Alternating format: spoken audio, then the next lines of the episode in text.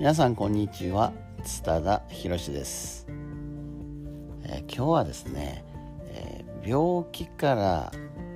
うん、自分をこう解放したい。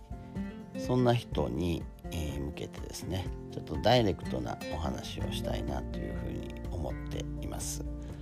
皆さんは何か何かいろんな悩みで、え、体が調子悪かったり心が調子悪かったり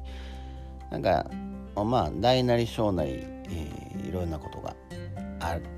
ある今あるかもしれないし、えー、過去にあったかもしれないしこれから出てくるかもしれないと思うんですけれどもまず病気という漢字を書いてみてほしいんですね。これ、えー、気が病むというふうに書かれています。病気、ね、気が病むということです。じゃあ気とは何なんでしょうか？えー、気というのはあまあ一般的に西洋語で言うと、まあ、エネルギーっていうことですね。エネルギーということです。まあ、気とはエネルギーである。だから空気って言ったら空の気ということで、まあ、あの空気中にも空だけど気が存在しているということなんですね。でそれをですねその空の気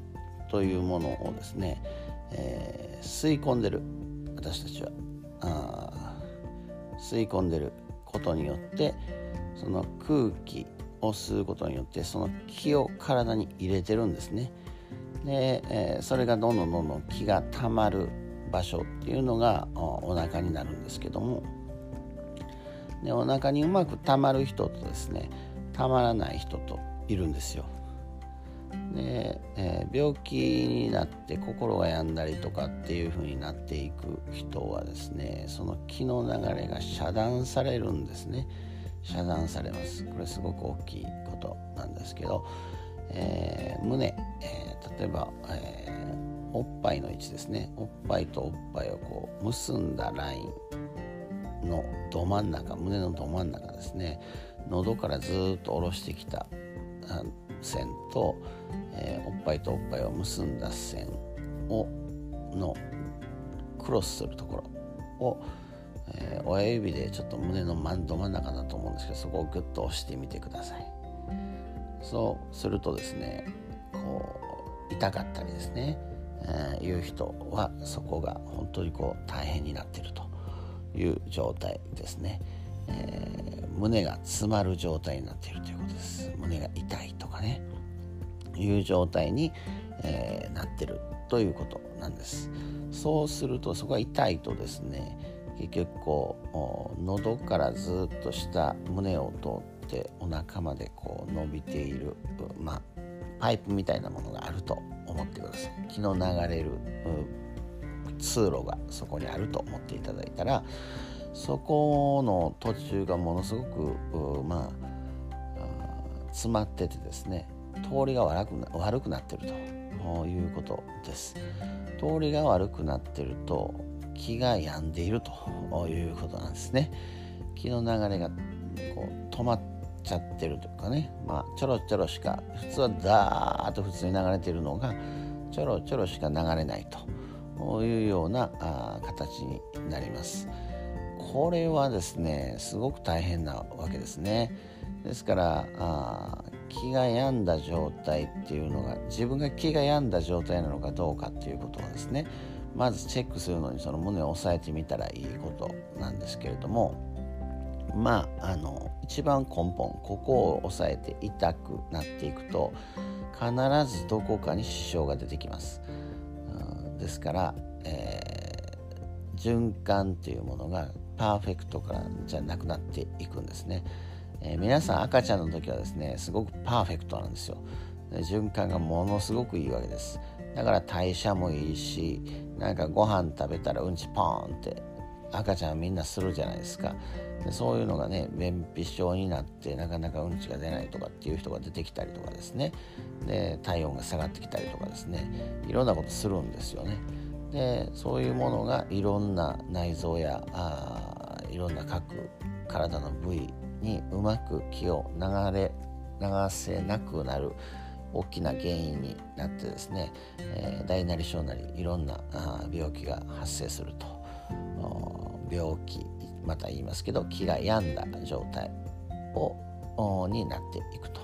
その病気がこううまく気が流れるようにすることによってですね、えー、元気ということで気が戻るって書きますね。気が戻る状態が元気です。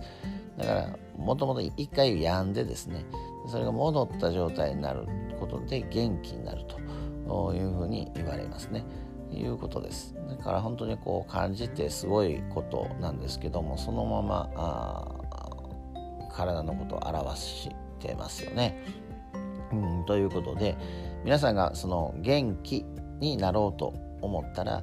気の取り入れ循環を良くするっていうことさえすればですね、えー、体は良くなっていくわけです。で、えー、それがまさしく呼吸なわけですね。呼吸とはあ気を取り入れることなんです。気を取り入れることですこれがうまくいかないと病気になります、うん、そういう体であるとかね、うん、うまくできないと病気になるっていうことです。これは当たり前なんですね。で元気になろうと思ったら気をうまく元に戻してですね、うん、ことができるようになるっていうことだけのことなんです。うまく呼吸ができるようになる。だからそれがもっと深まればですねえー、免疫力とかですね、えー、疲労回復の力とかですねそういうものもですね圧倒的に、えー、こう回復するというのが、まあ、東洋医学的考え方なんですね。であの私はこのことにすごく、うん、そうですねもう17年ぐらい前、えー、なんですけどもに気づいてですね、えー、呼吸を深めることをずっとやってきましたそしたらやっぱりもうダイレクトにびっくり状態になったのがまあ肩こりがすごかったのがあ1週間ぐらいで呼吸を本当に深めてると1週間ぐらいで肩こりがスーッと楽になっていったりとかですね、えー、まあ便通がですねうんちがもうご飯食べたらトイレに行くご飯食べたらトイレに行くっていうようなあ状態になりました。でそういう状態に自分自身が慣れたっていうのがあすごいだ気持ちが良くなったんですよね。すっごいすっきりして気持ちがいいと。今まではなんか重たい感じだったのがあ本当にススススっていう体が循環してるなっていうのがすごくこう分かってですね。よく眠れるようになったりとかですね。あいろんな状態になりました。まああの今はすごくこう薬薬何でも薬っていうような状態になってますけども江戸時代に薬ってそんなにあったでしょうか、まあ、薬草をこう煎じてですね飲ますようなものはあったとは思うけどそういうのもすごくこう何て言うかねそんなにたくさん取れるような状態でもないし貴重なものだったと思います。でそういうものに頼るのではなくですね自分の体を本当に健康にしようと思った時には私は呼吸を明確的に深めるということがですねそれさえすればですね元気になるんですよ。明確的に元気になるんですよ。でそういう自分自身でできることをですね一生懸命、えー呼吸と向き合ってみる自分の体と向き合ってみるっていうことで、えー、あなたの今持っている人生の悩みっていうものがですね一気に解消するかもしれません、えー、今日はですね、えー、呼吸を深めることでですね病気が元気に変わると。いうようなちょっとあのダイレクトなお話をさせていただきました、えー、参考になったら嬉しいなというふうに思っています。それではまたお会いしましょう。ありがとうございました。津田博でした。